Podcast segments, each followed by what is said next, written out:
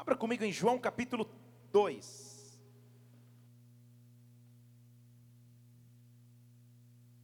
João capítulo 2.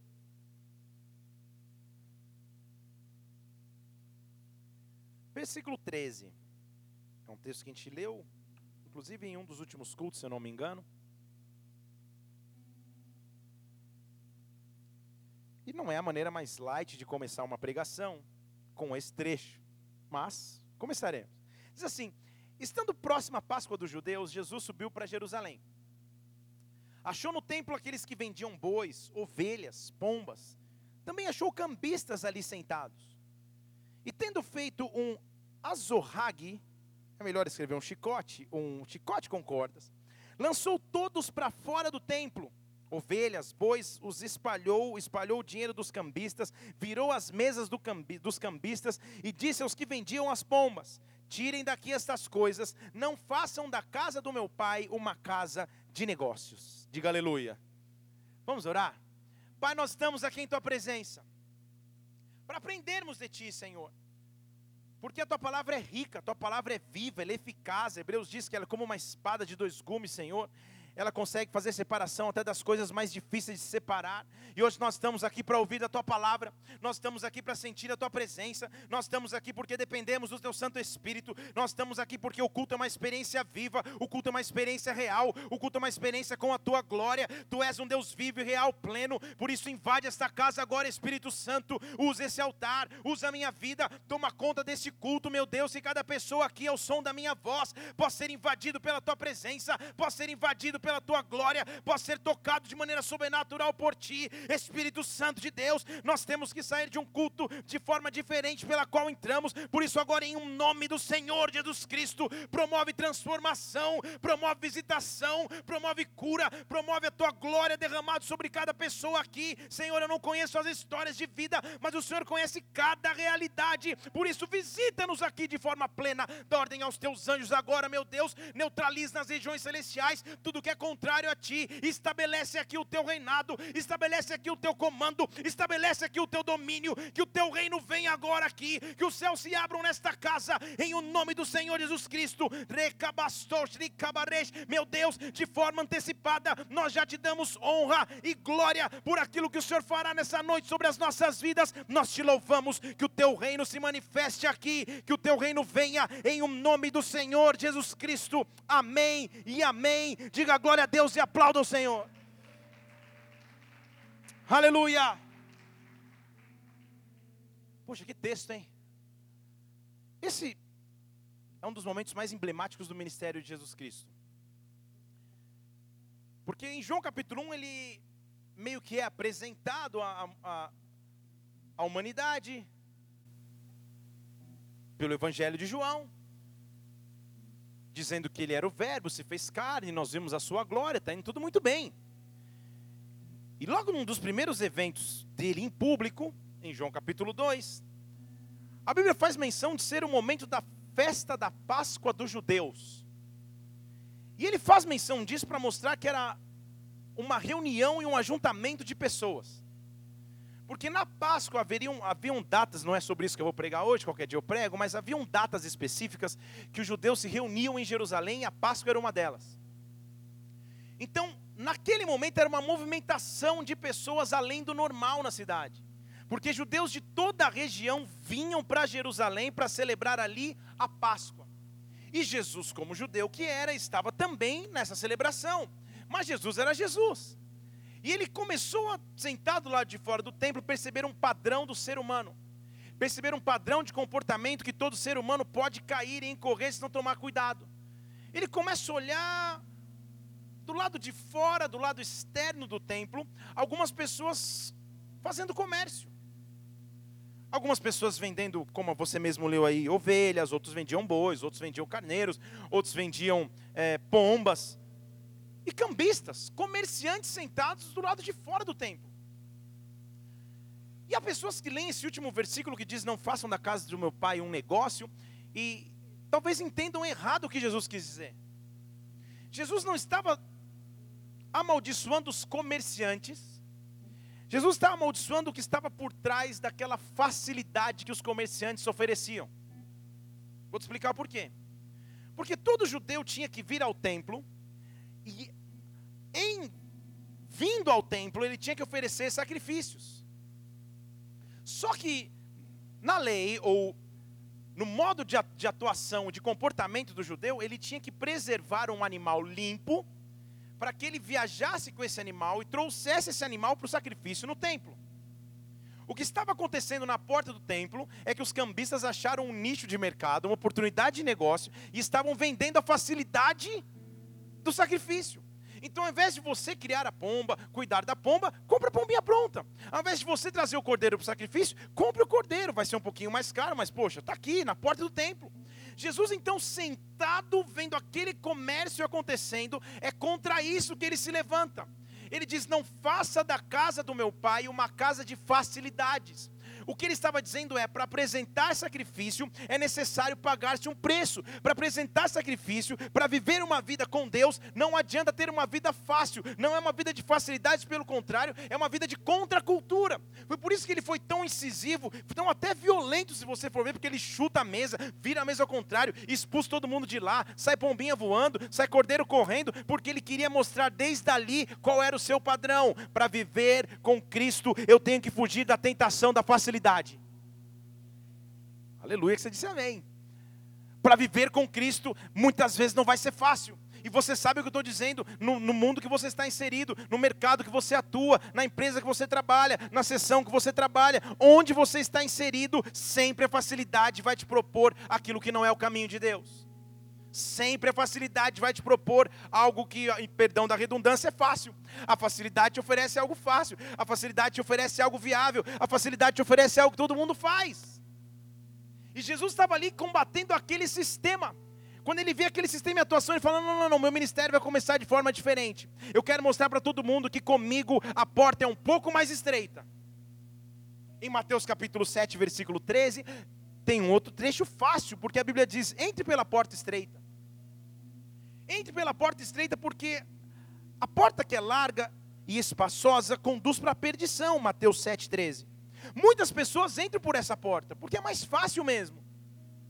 Agora, estreita é a porta, versículo 14, e apertado o caminho que leva para a vida, e poucos são aqueles que o encontram, que encontram esse caminho, que encontram a porta. Então o que ele está dizendo, porque lá depois em João 10, você vai ler um dia, ele se chamou de porta, ele estava dizendo de si mesmo. Ele está falando, é difícil encontrar a presença de Jesus Cristo, mas quando você encontra, você encontra a salvação. O mundo oferece caminhos largos, o mundo oferece facilidades, mas quando você encontra a porta estreita e passa por essa porta e vive nesta porta, você entende que teve um que veio para roubar, matar e destruir, mas veio um trazendo vida e vida abundante. Há uma porta, sempre há uma porta de escape no meio da facilidade do mundo, sempre há uma porta de escape em meio à situação que você vive. A primeira coisa que Deus se pede para te dizer nessa noite: levante uma de suas mãos. Deus vai te dar uma porta de escape. Deus vai te dar uma porta de escape. Pode ser que a porta seja estreita, pode ser que a porta seja improvável, pode ser que a porta seja impossível. Rabasteste Nessa noite eu libero sobre a tua vida essa palavra. Deus vai te dar uma porta de escape. Deus vai te dar uma porta de escape. Deus está gerando no mundo espiritual uma porta. Ela é estreita, mas é a porta que conduz para a vida. Quem crê nisso, dê um glória a Deus e aplauda o Senhor. Oh! Agora, em Deus existem paradoxos. E em Deus, quando fica difícil, aí que ficou fácil. Porque se está fácil demais, então calma aí. Não é porta estreita. Em Deus, quando o desafio se avoluma, em Deus, quando, quando o projeto parece quase que intransponível, agora ficou fácil porque é Deus que vai fazer. Porque agora já não é mais a mão do homem, agora já não é mais a condução do homem, agora já não é mais a persuasão do homem, agora é só o poder sobrenatural de Deus. Há momentos em nossas vidas que as coisas ficam difíceis, que as coisas ficam estreitas, e a facilidade sempre vai bater em nossa porta. Mas lembre-se de Jesus Cristo com o chicote na mão. E a Bíblia diz que ele fez o chicote. Então, cada, eu imagino ele fazendo cada nozinho ali do chicote, olhando. Hum, hum, hum. Ele é um bom observador. Por isso que a Bíblia diz em Mateus 16 que o Pai que vem em secreto recompensa. Então as nossas decisões em secreto por Deus trazem recompensa. Recompensa é um prêmio que você ganha porque você mereceu. É um prêmio por merecimento. E há uma recompensa sendo preparada por Deus para as nossas vidas, porque o Pai nos vê em secreto. Quando ninguém vê, quando ninguém dá crédito, o Pai recompensa. O Pai vê e o Pai dá crédito. Agora nós estamos falando sobre as, as igrejas do Apocalipse. E o que esse texto tem a ver com a igreja que nós vamos estudar hoje? Tudo. Fale comigo, tudo. Porque nós já aprendemos aqui que Deus escrevia a carta para a igreja em uma cidade. E o contexto da cidade, ou o contexto geográfico, o contexto histórico barra cultural desta cidade, tem muito a ver com o teor da carta que Deus escreve. E cada cidade, cada igreja dessa representa algo que nós vemos hoje como igreja. Porque nós somos igreja. E a carta de hoje é um alerta contra a facilidade espiritual. Se a gente pudesse dar nome, nós estamos dando nome a todas as cartas. A carta de hoje é uma carta alerta contra a facilidade espiritual, porque mesmo na vida espiritual há um caminho que parece ser mais fácil. Um caminho que parece mais fácil para conseguir bênção um caminho que, mais, que parece mais fácil para conseguir resposta. E esse caminho fácil é quando o evangelho se torna um negócio. Quando você acha que pode negociar com Deus aquilo que ele fará sobre a tua vida. E ninguém disse amém, mas daqui a pouco você vai dizer. Apocalipse capítulo 2, abra comigo. Apocalipse capítulo 2. É uma carta contra a influência espiritual. Versículo 18, a gente já, na verdade, a gente estudou três, três igrejas. Você lembra comigo? A gente estudou a igreja em Éfeso, a igreja em Esmirna, e quarta passada, a igreja em Pérgamo. Quem estava aqui para eu, eu ver? Ah, muito bem, isso aí, não perca, hein? Faltam só três agora. Não perca, não vai perder a sequência. Versículo 18, a Bíblia começa dizendo: Ao anjo da igreja em Tiatira. Está lendo aí comigo? Ao anjo da igreja em Tiatira. Fale comigo, Tiatira. Você já viu comigo que o anjo representa o pastor da igreja? Não é um anjo que morava na igreja, mas é o líder da igreja, que por Deus é chamado de anjo. Depois você vê lá que está em Apocalipse 1 que ele diz que os anjos são os pastores das igrejas, os líderes da igreja. Deus sabe que, de acordo com o Salmo 133, se o óleo cai na cabeça, ele escorre para a barba, ele corre por todo o corpo. Então a Bíblia sabe que se ele fala com a cabeça da igreja, na verdade ele está falando com o corpo da igreja. Então Deus fala com Tiatira.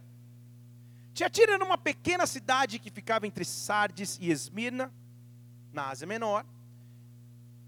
E apesar de pequena, era uma cidade fenômeno no sentido comercial. Era uma cidade comercialmente muito forte. Era uma cidade que reunia grande fluxo financeiro. Porque era uma produtora de lã muito grande, então obviamente que os rebanhos de ovelha eram intensos. E, a, e além de produzir lã e tecido, Tiatira foi pioneira na técnica de tingimento de tecidos. Para você isso hoje parece nada, mas imagina numa era onde as roupas eram monocromáticas, só tinha um tipo de cor de roupa. De repente alguém descobre que pode se tingir. Imagina a loucura da mulherada, as caravanas que devia ter de sacoleira para te atira. Porque ali foi o lugar que começou a se colorir as roupas. A púrpura começou a entrar em atuação, as cores começaram a entrar nos tecidos. Então, comercialmente, Tiatira era um polo. Muito dinheiro passava, muitos comerciantes andavam pela cidade. Havia então um tino comercial muito forte sobre Tiatira. Só que todo o comércio, toda grande movimentação de pessoas, sem Deus, acaba trazendo também os malefícios que essa multidão traz. Tiatira era uma cidade de grandes festas promovidas pelo próprio governo da cidade para esses comerciantes, festas, e quando a gente diz festas no tempo grego macedônio, que é o tempo de Tiatira, entenda que eram festas regadas a orgias, a cultos politeístas, cultos a diversos deuses. Era uma festa de imoralidade. Então Tiatira era um antro, um antro de perdição, um antro de orgia, um antro de infidelidade, porque era um, era um local onde viajantes estavam ali o tempo inteiro, famílias não se constituíam e te atira. Que cidade bênção para se plantar uma igreja. Que cidade maravilhosa para tentar fazer o evangelho prosseguir. E o que Apocalipse nos ensina com cada igreja é maravilhoso, porque os, as, as piores cidades, na perspectiva humana, para que uma igreja acontecesse, foram as cidades que Deus escolheu para que a igreja prosperasse. Deixa eu dizer de novo as piores cidades aos olhos humanos, as piores perspectivas, as piores condições, a pior realidade foi ali que Deus escolheu trazer a sua glória, foi ali que Deus escolheu trazer a sua presença. Deus não precisa de condição humana, na verdade, Deus vê a condição humana, tem misericórdia dessa condição e invade essa cidade. O que eu quero dizer é que na sociedade em que nós vivemos, que parece cada vez mais se afastar de Deus, que parece cada vez mais perder os seus princípios cristãos, é exatamente ali que que a glória de Deus vai se derramar, exatamente ali que a presença de Deus vai se derramar, e Deus está levantando uma geração de transformadores, uma geração de pessoas que trazem reforma, uma geração de pessoas que trazem a glória, uma geração de pessoas que trazem sinais, prodígios, maravilhas, e essa geração é você, essa geração sou eu, essa geração é a cidade onde você mora, essa geração é o local onde você trabalha, essa geração é onde você habita. Deus está agitando o seu espírito, porque algo no mundo espiritual está acontecendo, Deus está enviando a locais como te atira, locais mortos da presença de Deus, e você chega com a presença, você chega com a vida e abundância que há em Cristo. É isso que nós somos nessa cidade.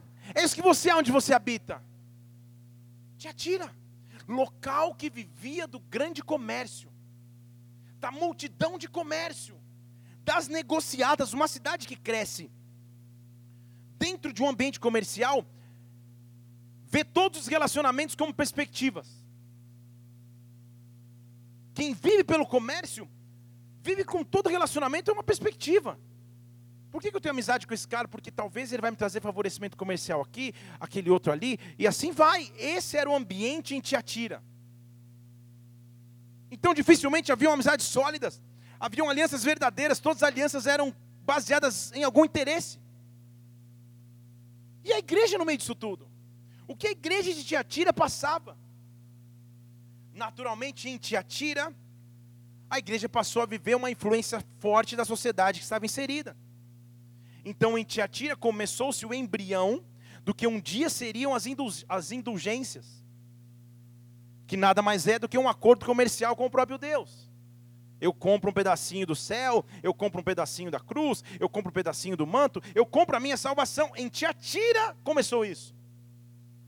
Começou a se ouvir uma cultura religiosa em Tiatira que Deus poderia ser comprado com favores comerciais ou com valores financeiros.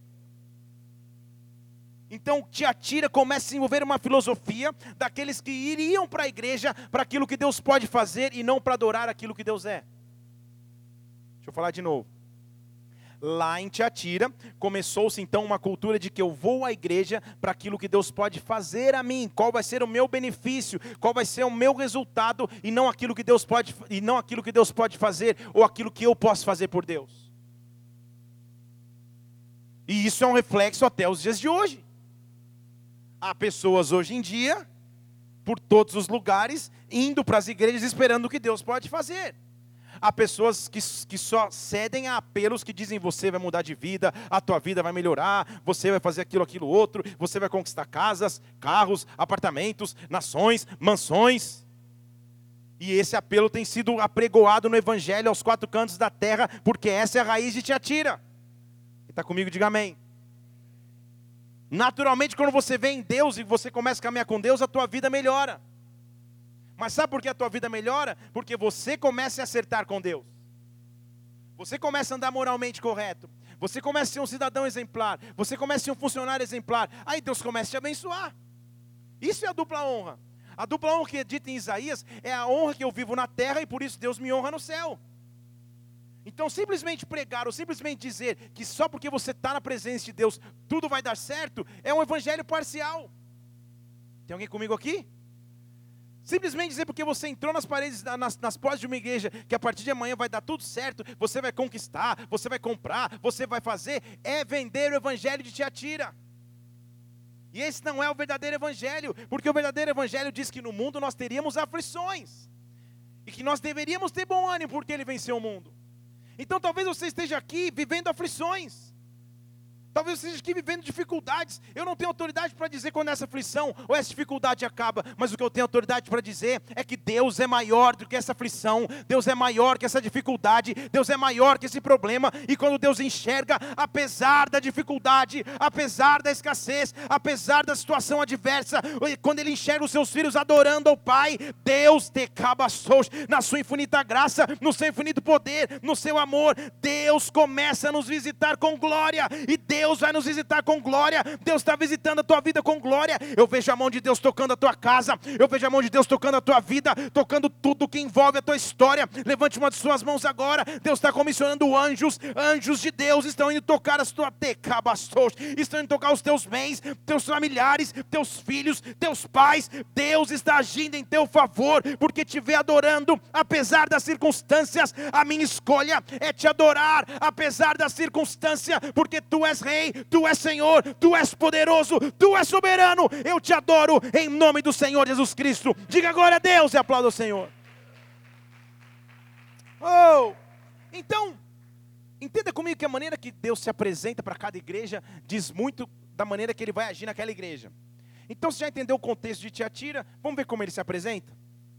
Para algumas, ele se apresentou como aquele que morreu e ressuscitou. Você lembra comigo lá em Éfeso? Para cada uma ele se apresenta de um jeito. Aí ele chega para Tiatira e ele, olha que bênção Deus se apresentar assim a você. Ele fala assim: aqui quem fala com vocês é o Filho de Deus, então é o próprio Jesus Cristo. Eu sou aquele que tem olhos como chama de fogo. Meu Deus, né? Sabe o que ele estava dizendo? Eu sou aquele que enxerga tudo. Eu sou aquele que vê cada detalhe, Tiatira. Eu sou aquele que sabe o que vocês têm vivido. Olhar. Há momentos em sua vida, e todos aqui são filhos, e no meu relacionamento com os meus pais, havia momentos em que só o olhar já comunicava. Você sabe o que estou dizendo, né? Você estava bagunçando, correndo na casa de alguém, tal, uma coisa. Tinha momentos que meu pai só fazia assim, ó. Olhava de canto e eu já começava a chorar no carro antes de chegar em casa. Porque eu sabia que alguma coisa eu fiz de errado, não sei o quê. Só o olhar. Eu cresci na igreja, eu me lembro que no final de culto, assim como eu faço hoje, meus pais ficavam orando, aconselhando pelas pessoas. E um dia minha mãe, sabe quando sua mãe te veste do boneco que ela sempre quis ter? Ela me vestiu assim: sapatinho branco, roupa branca, suspensório azul claro, gravata borboleta. E pasme-se, irmãos, na época passou gel no meu cabelo, havia cabelo para ela passar gel. E eu fui para a igreja. Só que no carro ela já foi fazendo todo o, o, o, o briefing. Felipe, essa roupa tem que voltar como ela está. Essa roupa é nova, não sei o que, blá, blá, blá, blá, blá, criança, eu devia ter uns 8 anos, 10 anos. Se você é pai, você sabe o que eu estou dizendo. Qual seria a possibilidade da minha roupa voltar igual? Só que naquele dia eu me empolguei, meus pais ali aconselhando, e como eu, eu vejo minha filha correndo hoje, e os nossos filhos, eu, me, eu lembro quando eu era minha infância, eu, mesma coisa, correndo, agitando, e a igreja estava em reforma. Então naquele dia eu descobri o que ia cair numa cova, porque eu caí num buraco. no meio de umas madeiras, caí, pá, pá, e falei, não, tá tudo certo.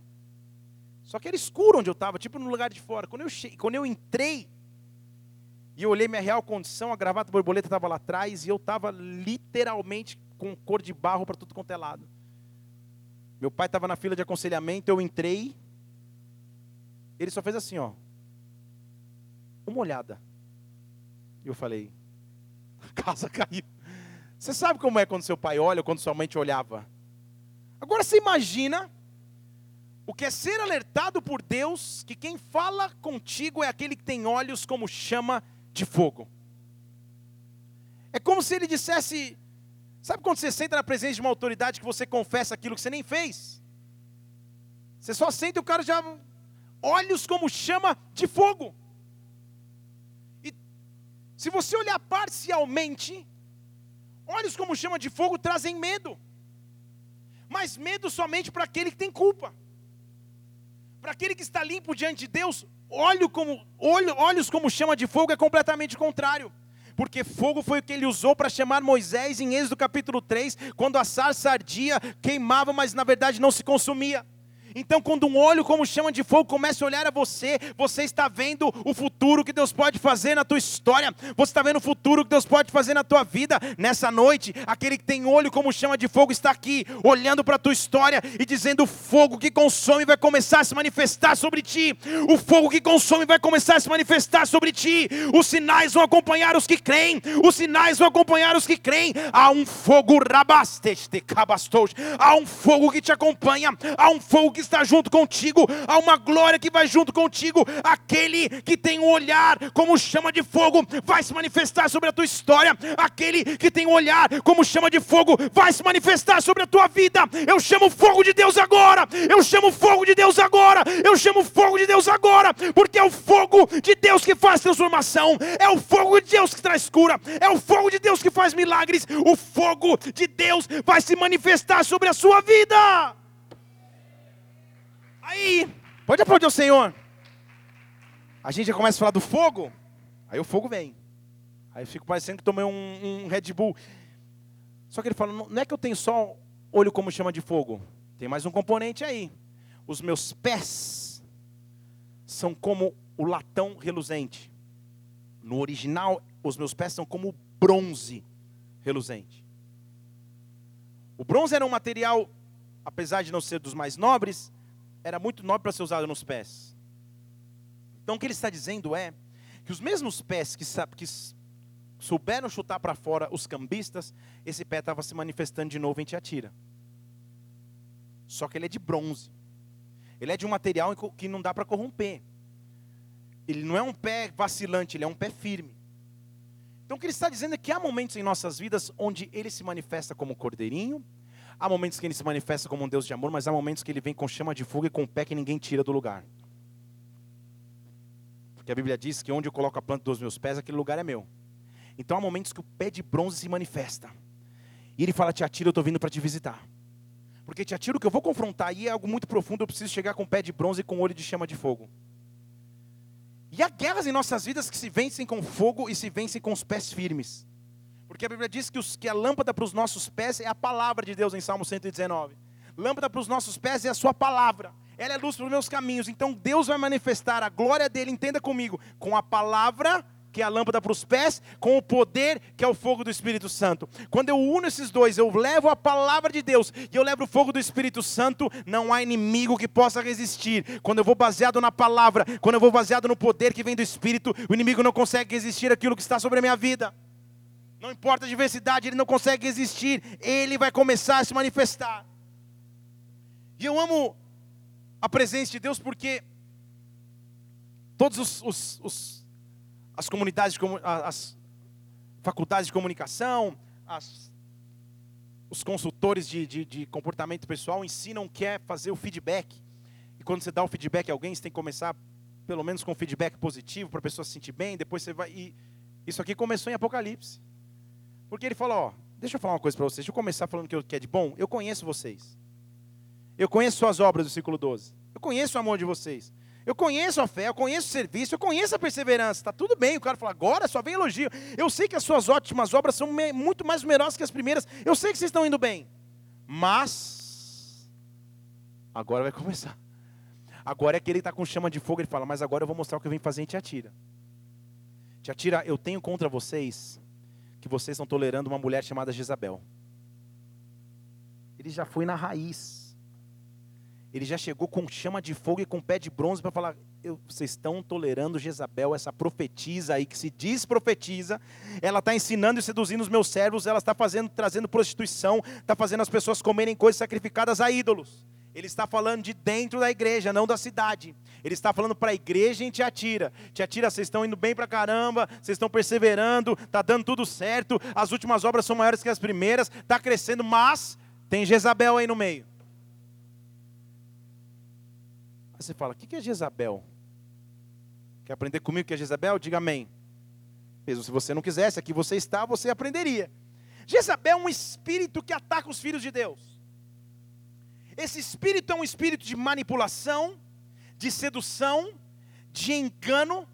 Esse é um espírito de comércio, que tenta promover a atmosfera de glória sem a glória existir, que tenta promover a presença sem a presença existir. Então Deus estava dizendo através do seu filho Jesus Cristo: te atira, porque vocês estão inseridos numa cultura de comércio, a igreja está trilhando um caminho errado dentro da igreja, vocês estão tolerando Jezabel. E o que é Jezabel? Lá em 1 Reis capítulo 16, versículo 29, a Bíblia vai explicar quem é essa Jezabel. 1 Reis 16, 29, abra lá comigo, ou então leia comigo aqui no telão. No 38 ano de Asa, ele era rei de Judá. Acabe, filho de Honre, começou a reinar sobre Israel. O que Acabe era então? Rei. De qual nação? Israel. A nação escolhida por Deus. Então o cara tinha tudo para dar certo, ele era o rei de Israel. Ele reinou sobre Israel em Samaria 22 anos. Mas presta atenção, versículo 30. Acabe, filho de Onre, fez o que era mal aos olhos do Senhor. Na verdade, ele fez pior do que todos os seus antecessores. A Bíblia está dizendo versículo 30. E como se só fosse pouco andar nos pecados de Jeroboão, filho de Nebate, se fosse só isso, pior, ele tomou por mulher uma tal de Jezabel. Jezabel era filha de Etbaal, rei dos Sidônios, e ela era servidora de Baal. Ela era servidora de Baal, e, ela, e não só casou com Jezabel, ele adorou Baal. Ele levantou um altar a Baal na casa de Baal, que ele tinha edificado em Samaria. O cara era rei de Israel. Também fez um azerá, um poste ídolo, de maneira que Acabe fez muito mais para provocar a ira do Senhor, Deus de Israel, do que todos os reis de Israel combinados. Acabe se perdeu de um tanto, que ele é a, a figura do casamento do santo com o profano. Ele é a figura do casamento do que deveria ser de Deus com Baal. Baal. A história começa em Gênesis 11, não é sobre ela que nós vamos pregar, mas é quando o homem achou que podia chegar a Deus por conta própria e construiu uma torre. E ali começa então uma torre chamada Baal, e ali Deus traz confusão, e Baal é a representação do culto pagão, do culto a outros deuses, do culto que nos distancia de Deus. Com que consciência o rei de Israel escolhe se casar com a princesa de Baal? onde esse cara estava com a cabeça, e você pensa assim, mas todos os dias de nossa caminhada, Satanás nos propõe casamentos. Todos os dias você que é rei e sacerdote, de acordo com as escrituras, nós somos reis e sacerdotes, todos os dias Baal oferece um casamento. Quando você liga a televisão, ele oferece um casamento. Quando você vê alguém passando na rua, ele oferece um casamento. Quando você fazer um negócio no teu trabalho, ele oferece um casamento. Todos os dias há Jezabel tentando prender os filhos de Deus. Todos os dias há um espírito de sedução, de engano, de manipulação que tenta matar os filhos do Senhor, porque a função de Jezabel é matar o futuro daqueles que seriam recabastos, setas, flechas na mão do Deus vivo. Há um espírito de Jezabel se manifestando nesses dias há um espírito que tenta controlar, há um espírito que tenta manipular a glória de Deus, e esse espírito está sendo denunciado nesta noite. Esse espírito não tem vez naqueles que são filhos, esse espírito não tem vez naqueles que caminham pelo profético. Jezabel não tem vez sobre as nossas vidas, Jezabel não tem vez sobre a tua vida, Jezabel não tem vez sobre a nossa igreja. Esse é um espírito que tem que ser denunciado, porque esse mesmo espírito que estava em Tiatira tem tentado manipular nesses dias de hoje. Rabaste cababastos, nós temos que viver pela essência do Evangelho e, nem pelo, e não pelo comércio do Evangelho. Lá estava Acabe, rei de Israel, se casando com Jezabel. A profetisa, ou que se dizia profetisa de Baal. Olhe para mim aqui. Deus está levantando uma geração que se divorciou do mundo. Sabe quais são as duas frases preferidas do espírito de Jezabel? Não tem problema. Todo mundo faz. Esse é o momento que você que serve a Deus se senta numa rodinha com caras que servem a Deus. E aí chega um copinho de vinho. E você fala: "Não, eu não". E alguém fala: "Não tem problema. Todo mundo faz". Jezabel. Estão comigo aqui ou não? Esse é o momento que você está namorando lutando para ficar em santidade quando o decapunte vem na sua, na sua mente. Não tem problema. Todo mundo faz. Jezabel no teu namoro. Esse aumento que você, como empreendedor ou como empresário, tenha facilidade de, de, de esconder um imposto, de pagar menos aqui, de dar uma propina para alguém, e na tua mente vem: não tem problema, todo mundo faz, Jezabel. Estão comigo aqui? Está um silêncio. Está um silêncio. Porque todos os dias Jezabel propõe um casamento. Todos os dias Jezabel propõe um casamento. Mas Deus está levantando uma geração que se divorciou do mundo.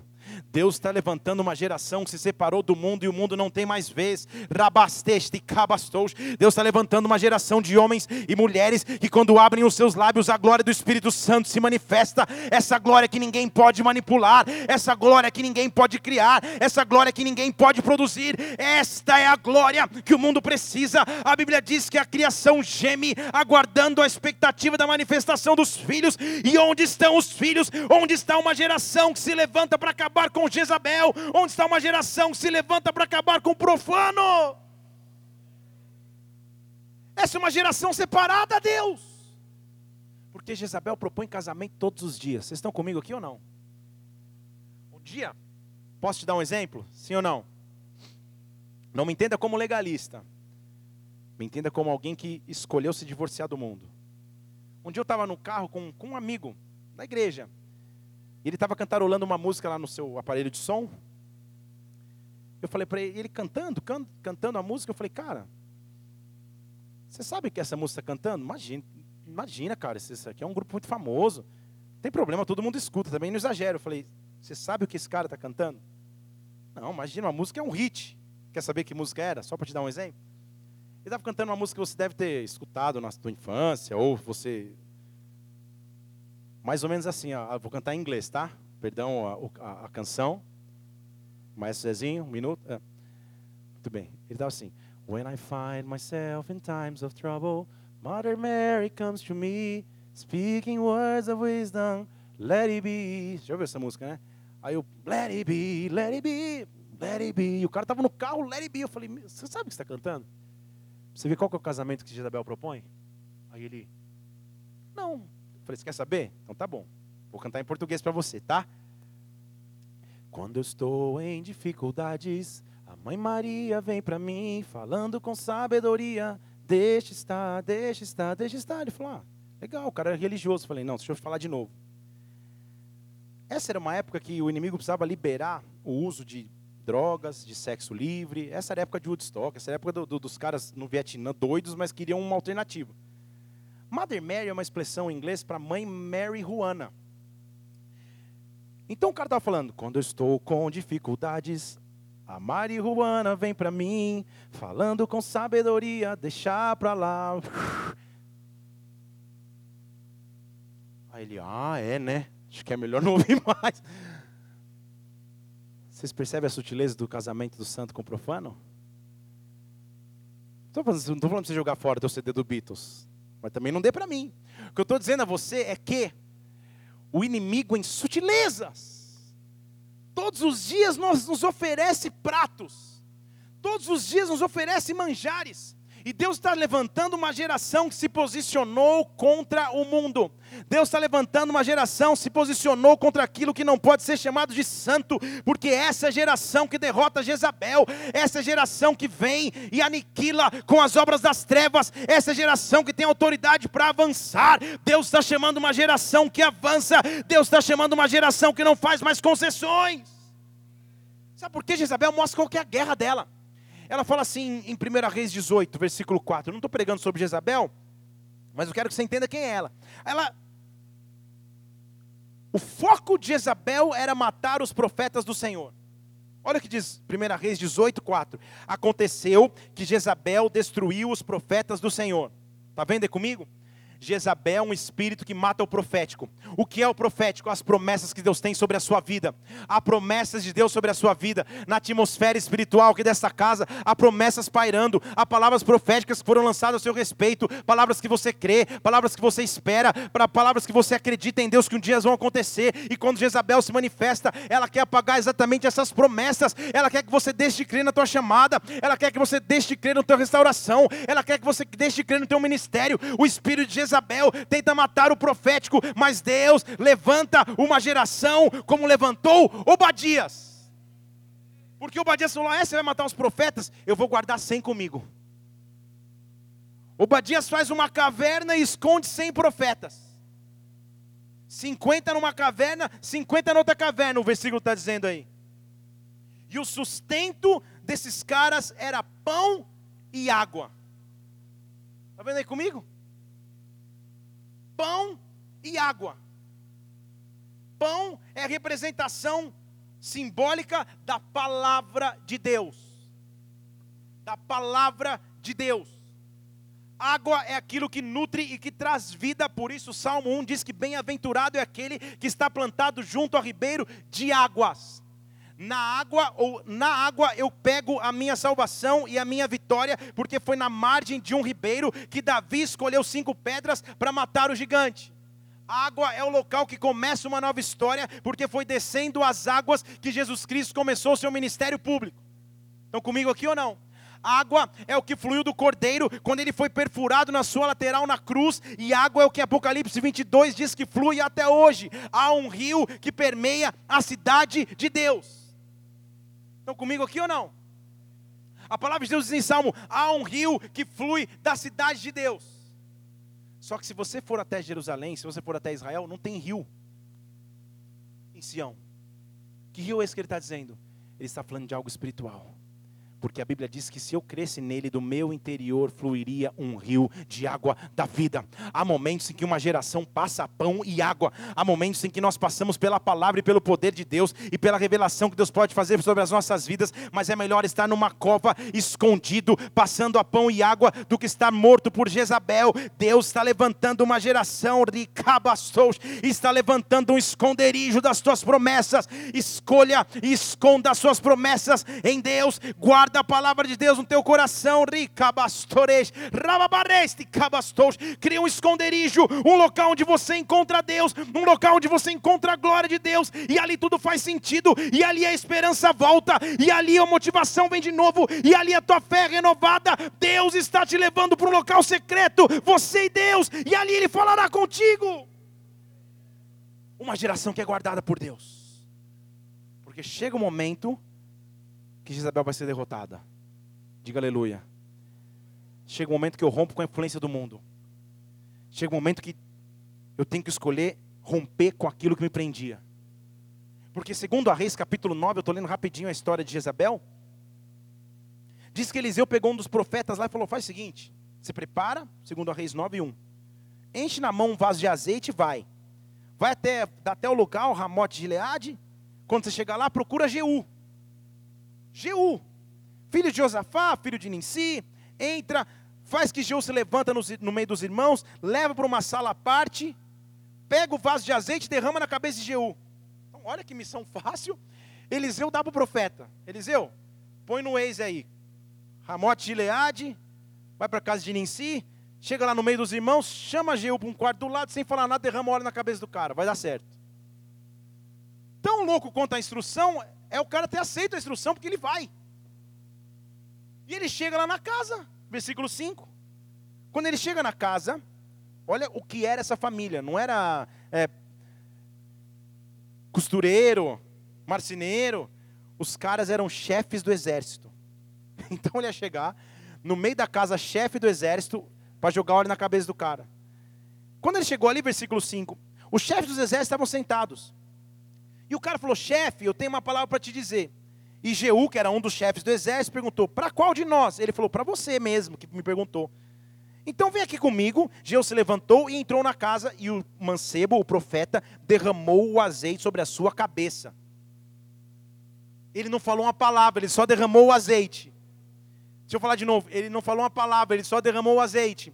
Há momentos em nossas vidas em que Deus não explica muito, ele só derrama o azeite. Ele só derrama um novo tempo. Você só sente que alguma coisa começou a mudar. Você só sente que você entrou numa nova etapa. Você só sente que alguma história começou. Deus tirou do natural, te colocou no sobrenatural, te levou à parte. Um óleo caiu na sua cabeça sem explicação, mas quando o óleo caiu, você já é outro. Ele não te explica antes para que você não tenha medo do tamanho da tua missão. Ele não te explica antes para que você não tenha tempo de retroceder. Ele não te explica nada, ele só te unge. Ele só faz o óleo cair sobre a sua cabeça. Depois que o óleo caiu, ele fala: Deixa eu dar uma dica aqui para só você entender, tá? Eu te ungi rei sobre Israel. Você aqui está sendo ungido rei nessa sala. Você vai ferir a casa de Acabe, o teu senhor, versículo 7. E você vai ser aquele que vai vingar a mão de Jezabel, o sangue dos meus servos, os profetas e o sangue de todos os servos do Senhor. Jeú, você estava na tua casa e foi na tua casa que eu fui te buscar. Você entendeu, né?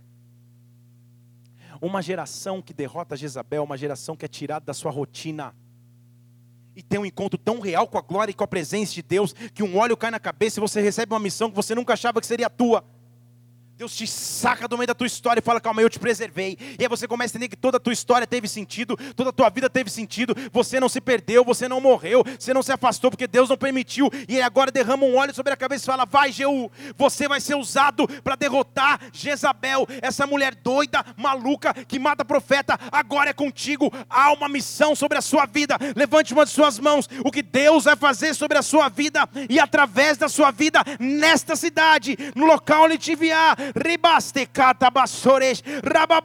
no local que você trabalha, estuda, mora, há uma missão sobre ti maior do que você espera, há uma missão sobre ti maior do que você imagina. Então receba de um óleo de Deus sobre a sua cabeça, receba de um óleo de Deus sobre a sua vida, receba de um óleo de Deus sobre a tua história.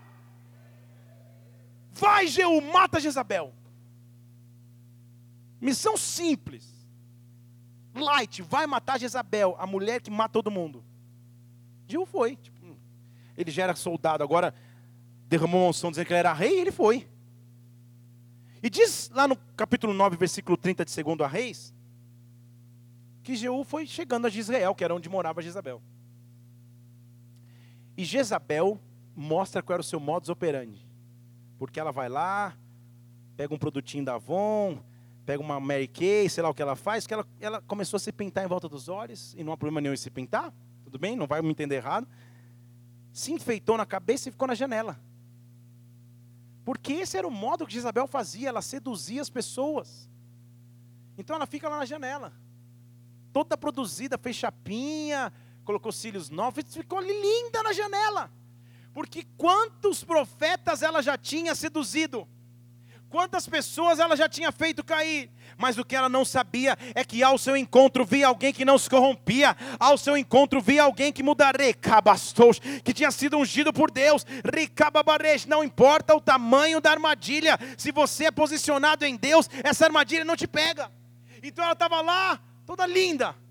Jeú foi chegando, e ela na sacada, sacada gourmet de Jezabel. Quando Jesus estava passando pela porta, ela falou: oh, teve Pazinho que matou o seu senhor, a seu senhor. Começa a mencionar a mãe do cara. E ele se levantou, nem respondeu a pergunta de Jezabel. E olhou para a janela. E Jezabel, não dá para explicar a história toda, já estou falando da metade da história, mas ela tinha uns eunucos, uns caras que ficavam servindo ela, uns, uns caras que antes eram profetas, que ela fazia de eunuco. E Jeú nem responde Jezabel, porque ele não tinha história com Jezabel, mas ele olha para Pensa na cena do filme. Ele olha para a sacada e fala: Ei, tem alguém na sacada que é comigo? Sabe o que Jeú começa a fazer? Jeú acorda uma geração de profetas que estava adormecida. Jeú vai além da sedução de Jezabel e olha para trás, para os eunucos que estavam atrás, e fala: Ei, tem alguém de vocês aí que ainda está em sã consciência? Tem alguém de vocês que é comigo? E os caras devem ter feito assim um código, sabe? Código alfa, X, sei lá, deve ter. Porque quando ele vê que algum deles corresponde, olha que ele fala: Ei, se vocês são comigo, dois ou três eunucos olharam para ele, se vocês são comigo, versículo 3, empurra Jezabel da sacada, lança ela daqui para baixo. Jezabelzona lá, uh, fazer, uh, imagina a cena, o cara chegou com as duas mãos e pá, empurrou Jezabel da sacada, e diz a Bíblia que ela caiu embaixo, e ele não se deu por satisfeito, porque ele era um guerreiro, não se assuste com essa história, isso é normal no Antigo Testamento, isso é guerra. Guerra física, literal. Porque ele pega o carro que ele estava, não disse era um, um, um, X35, um casinho 1000, não importa, mas ele pega o carro que ele estava e atropela. Ele não deixa nem, nem, nem, nem ela pensar se sobreviveu à queda. Caiu, agora eu vou te derrubar de vez. Ele fez como Davi fez com Golias. Eu te derrubei, mas agora eu vou arrancar teu pescoço. Porque eu não vou te dar a chance de sobreviver, eu não vou te dar a chance de voltar com as tuas artimanhas. Lançou para baixo, pensa na cena: foi salpicado o sangue dela, a parede, os cavalos, e ele ainda assim a atropelou. Deus está levantando uma geração que não tolera Jezabel. Deus levanta uma geração que empurra Jezabel da sacada. Isso dá uma outra pregação que qualquer dia você vai ouvir aqui. Deus acaba, recabastou, tira Jezabel do local de destaque, e quando você olha no instante seguinte, ela está no chão morta. Homens e mulheres de Deus que têm essa autoridade. E ele está dizendo para Tia Tira: Tia Tira, vocês estão com Jezabel aí, empurra da sacada. Então, sabe o que eu tenho que te perguntar hoje? O que você tem que empurrar da sacada? E eu não estou falando da tua sogra. que você tem empurrado o local de destaque da sua vida? O que entrou lugar na sua vida aí? Que prática, que vício, que comportamento está no local de destaque e não Deus? Que hoje você tem que acordar o profético para dizer: chega, eu lanço para baixo, porque não fica mais em destaque. Chega, as promessas que Deus tem sobre a minha vida são maiores do que isso que eu tenho vivido. Chega dessa questão, chega. Eu não tolero mais a Jezabel, eu não tolero mais ao inimigo. Chega. Porque a Bíblia diz lá no versículo 21, volta comigo em Apocalipse 2, porque é sobre isso que eu estou pregando. Ó, vocês estão tolerando Jezabel, hein? Eu estou dando tempo para vocês se arrependerem. Está vendo aí comigo? Mas ela não está querendo se arrepender, não. Então, vai chegar a sentença sobre Jezabel. Apocalipse 2, versículo 22. Então, eu lanço vocês agora num leito de dores, de grande tribulação, para aqueles que estão cometendo adultério com Jezabel. Se você não se arrepender das obras de Jezabel, eu vou ferir de morte seus filhos. Todas as igrejas saberão que eu sou aquele que esquadrinha os rins e os corações. Eu vou dar a cada um de vós segundo as suas obras. Fale, ufa. Porque lá em Tiatira tinha um povo que era remanescente fiel. Porque ele diz no versículo 24: Mas eu tenho alguns de vocês aí que estão em Tiatira, que vocês não têm essa doutrina. Diga glória a Deus. Vocês são aqueles que não se corromperam na igreja vocês não conhecem as profundezas de Satanás, então vocês não vão receber mais peso, outra carga não vos porei, vocês não carregarão mais peso, já está difícil demais carregar peso sozinho, então já enxerguei vocês, eu sei separar o joio do trigo, eu sei enxergar quem caminha por mim, eu sei quem anda na santidade, eu sei quem anda em integridade, eu sei quem anda de maneira limpa perante a minha presença, então vocês não levarão mais carga, pelo contrário, um leve fardo virá sobre vocês, aquilo que vocês têm, versículo 25, retenham até que eu venha. E quando você vencer, versículo 26, como eu amo as recompensas de Apocalipse. Quando você vencer, você terá autoridade sobre as nações. Você entendeu o que a Bíblia está dizendo aí? Quando você vencer, eu vou te dar autoridade sobre as nações. O que ele está querendo dizer? Que aquilo que você almeja para a sua vida agora é muito pequeno perto daquilo que Deus pode fazer. E quando você vence, ele te dá autoridade. Você está pensando em cidade, ele está falando de nação. Você está pensando em bairro, ele está falando, vou te dar nação. São nações por herança. Se você vencer e passar a tolerância, a intolerância a Jezabel, se você olhar para Jezabel e falar, eu não tenho pacto contigo, eu te empurro da janela, eu te empurro da sacada, eu não sou uma igreja que faz comércio, eu não sou um cristão que faz comércio, eu vivo a Deus em integralidade, eu sou 100% com Cristo, nada me desvia dos caminhos de Deus. Se você tem essa autoridade, Deus te dá autoridade sobre as nações, Deus te dá autoridade para novos territórios, Deus te dá autoridade para novas conquistas, Deus te dá autoridade para as novas terras. Não significa literalmente literalmente que você vá para outras nações, mas também significa que você vai para as nações. Significa dizer que Deus vai te dar conquistas, que Deus vai te dar oportunidade de avançar, que Deus vai abrir portas que você achava que não se abririam. Você pensava no micro, Deus está te dando macro. Você pensava pequeno, Deus está te colocando sobre grandes coisas. Para aquele que vencer a influência com vara de ferro, versículo 27. Você vai conduzir as nações, é de ferro, ninguém quebra. Você vai quebrar as nações de modo como se quebra um vaso de barro porque eu tenho autoridade do Pai. E agora vem o final. Está preparado aí ou não? Diga amém. Se você vencer, eu vou te dar a estrela da manhã. Se você vencer, eu vou te dar a estrela da manhã. Deixa eu falar de novo. Se você vencer, eu vou te dar a estrela da manhã. Se você vencer, eu vou te dar a estrela da manhã. Se você vencer, eu vou te dar a estrela da manhã. Meus irmãos, você não precisa ser tão, tão estudioso ou lembrar das aulas de ciências, mas qual que é a estrela da manhã?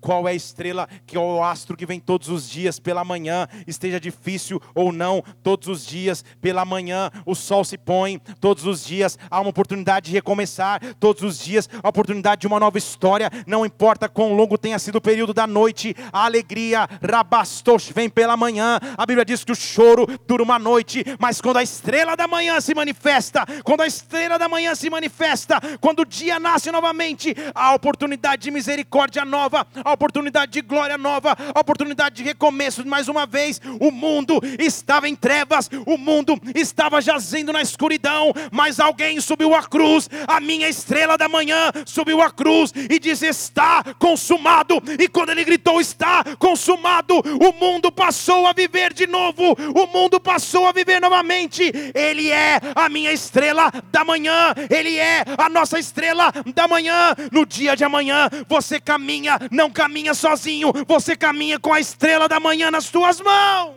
Ei!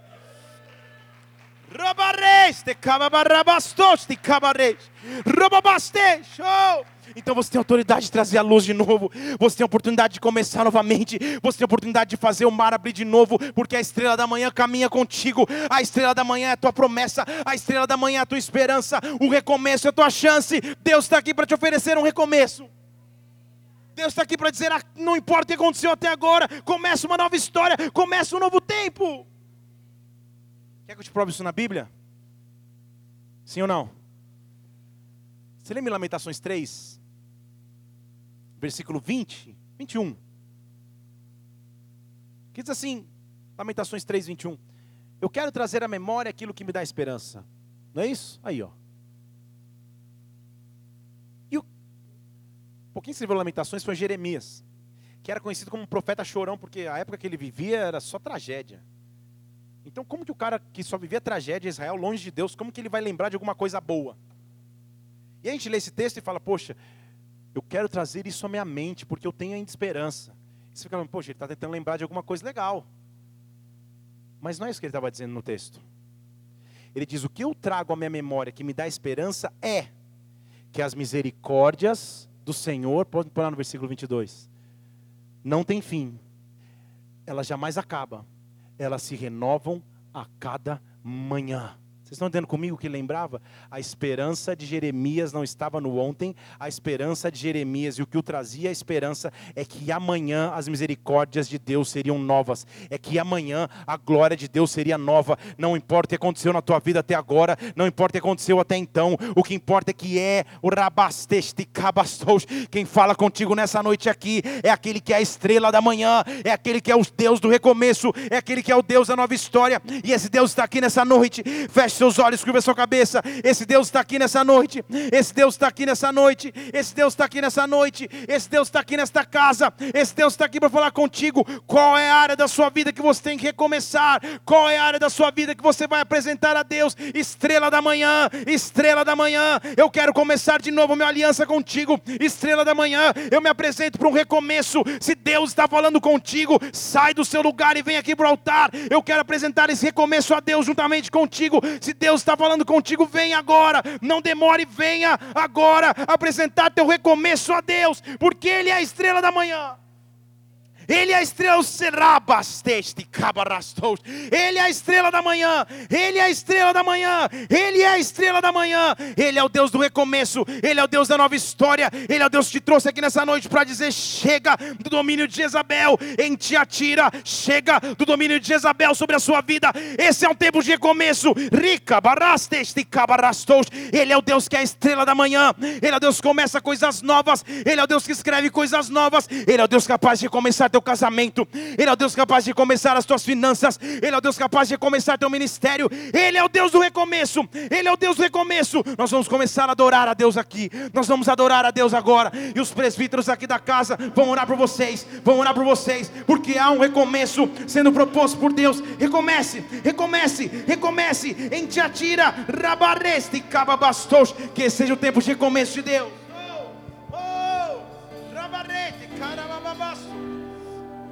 Ribabarete. Fogo que consome. Se você está no seu lugar, fique em pé, levante suas mãos para adorar o Senhor. Deus está te dando a chance de recomeçar.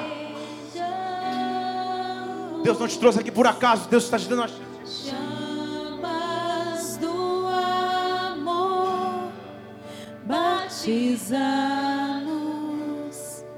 batiza-nos.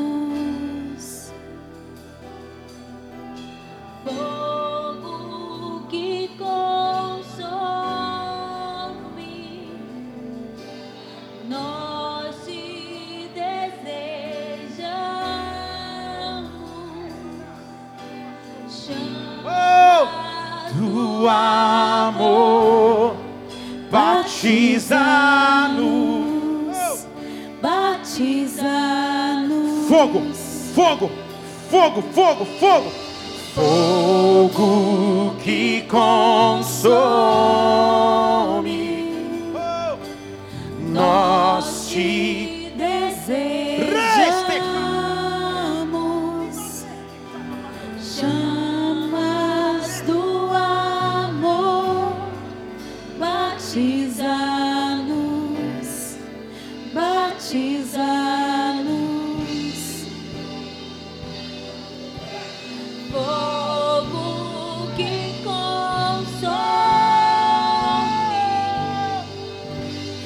nós te desejamos.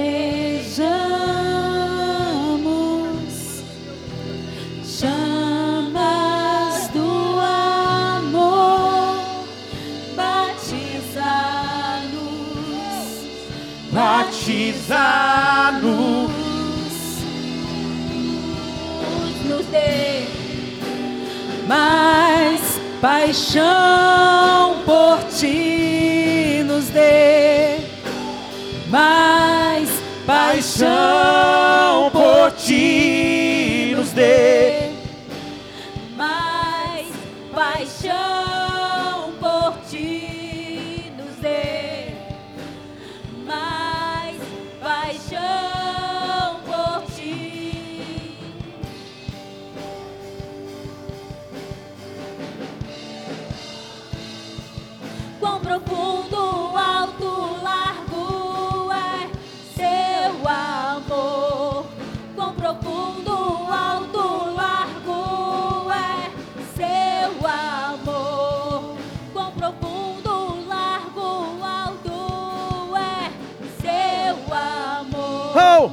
quão profundo.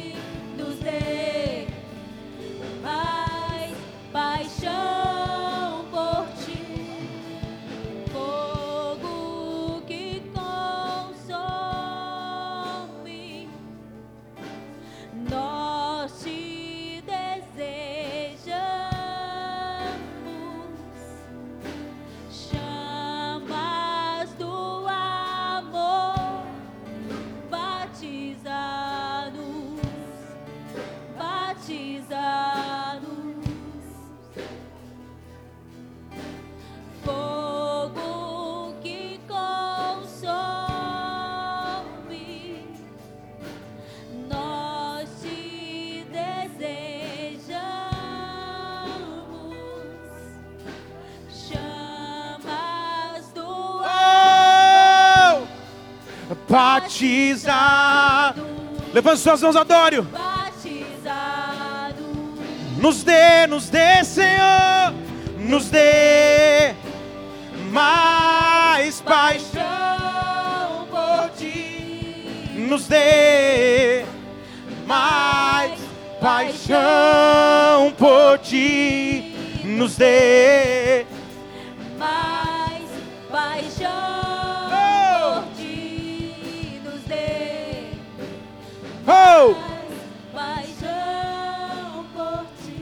todos os olhos fechados nessa casa. Se hoje é a noite que você escolhe entregar a tua vida para Jesus Cristo por completo, levante uma de suas mãos, eu quero orar por você. E se hoje é a noite que você escolhe voltar para a presença de Deus, levante uma de suas mãos, eu quero orar por você. Aleluia, aleluia, meu irmão. Repita essa oração comigo, diga: Senhor Jesus, Jesus, nesta noite noite eu entrego a minha vida a Ti, a vida a reconhecendo ti, reconhecendo que Tu és o meu Senhor, que tu és o meu Tu és o meu Salvador, o meu Salvador. Escreve o meu nome Escreve o meu nome no livro da vida, no livro da me vida. dá a vida eterna, Me dá a vida porque eu eterna, creio em Ti, creio em nome de Jesus. Pai, eu oro por essas pessoas que hoje fizeram essa oração, que voltam à tua presença, que recomeçam contigo, Senhor. Eu oro por essas pessoas que hoje pela primeira vez se entregaram a ti. Esse é o maior e melhor milagre de todos. Por isso anota esses nomes e escreve no livro da vida, que nunca mais esses teus filhos se desviem dos seus caminhos. Como igreja nós te louvamos, como pastor eu as abençoo e nós aplaudimos o teu nome por esse que é o maior milagre de todos. Em nome de Jesus Cristo. Aleluia. Se você fez essa oração, deixe seu nome numa dessas pranchetas, principalmente se você nos visita. Deixe seu nome numa dessas pranchetas, a gente quer poder entrar em contato contigo, conhecer a tua história, conhecer a tua vida em nome de Jesus Cristo. Aplauda o Senhor igreja, dê um abraço nessa pessoa que você viu fazer essa oração. Dê a mão à pessoa que está do seu lado. Nós vamos terminar essa reunião, mas eu quero te dizer duas coisas. A primeira e muito importante é que eu te aguardo aqui no culto de domingo, para que juntos a gente possa adorar a Deus. Traga alguém. Eu sei que a gente vai viver um tempo abençoado nesse próximo domingo. A segunda é que quarta que vem continua a quinta igreja do Apocalipse é imperdível. Eu não perderia. Eu não vou perder, mas você venha. Amém? E a terceira é que eu não vou embora enquanto você que precisa de uma oração não receber essa oração. Então vou estar aqui do lado, se você precisa conversar comigo, precisa de uma oração mais específica, eu vou estar aqui até que você seja atendido, tá? Levanta a mão do seu irmão bem alto. Diga assim: se Deus é por nós, quem será contra nós? O Senhor é o meu pastor e nada me faltará. Vamos orar juntos. Pai nosso que estás nos céus, santificado seja o teu nome. Que venha a nós o teu reino. Seja feita a tua vontade, assim na terra como no céu. Pão nosso de cada dia nos dai hoje. Perdoa as nossas dívidas, assim como nós perdoamos aos nossos devedores. E não nos deixes cair em tentação, mas livra-nos do mal, pois teu é o reino, o poder e a glória para sempre. Amém e amém. Aplauda o Senhor e dê um glória a Deus. Aleluia! Aleluia! Aleluia! Aplauda o Senhor porque Ele vive! Oh! Aleluia! Levante sua mão, que o amor de Deus Pai, que a graça do Senhor Jesus Cristo, que a unção do Espírito Santo te levem para um caminhar de vitória, de glória, que você tenha uma semana abençoada. Nós nos vemos no, dom- no domingo e sábado, as mulheres, sábado não, sexta, as mulheres aqui na igreja. Deus te abençoe. Vai na paz do Senhor, dê um abraço quem está do seu lado, vai na paz.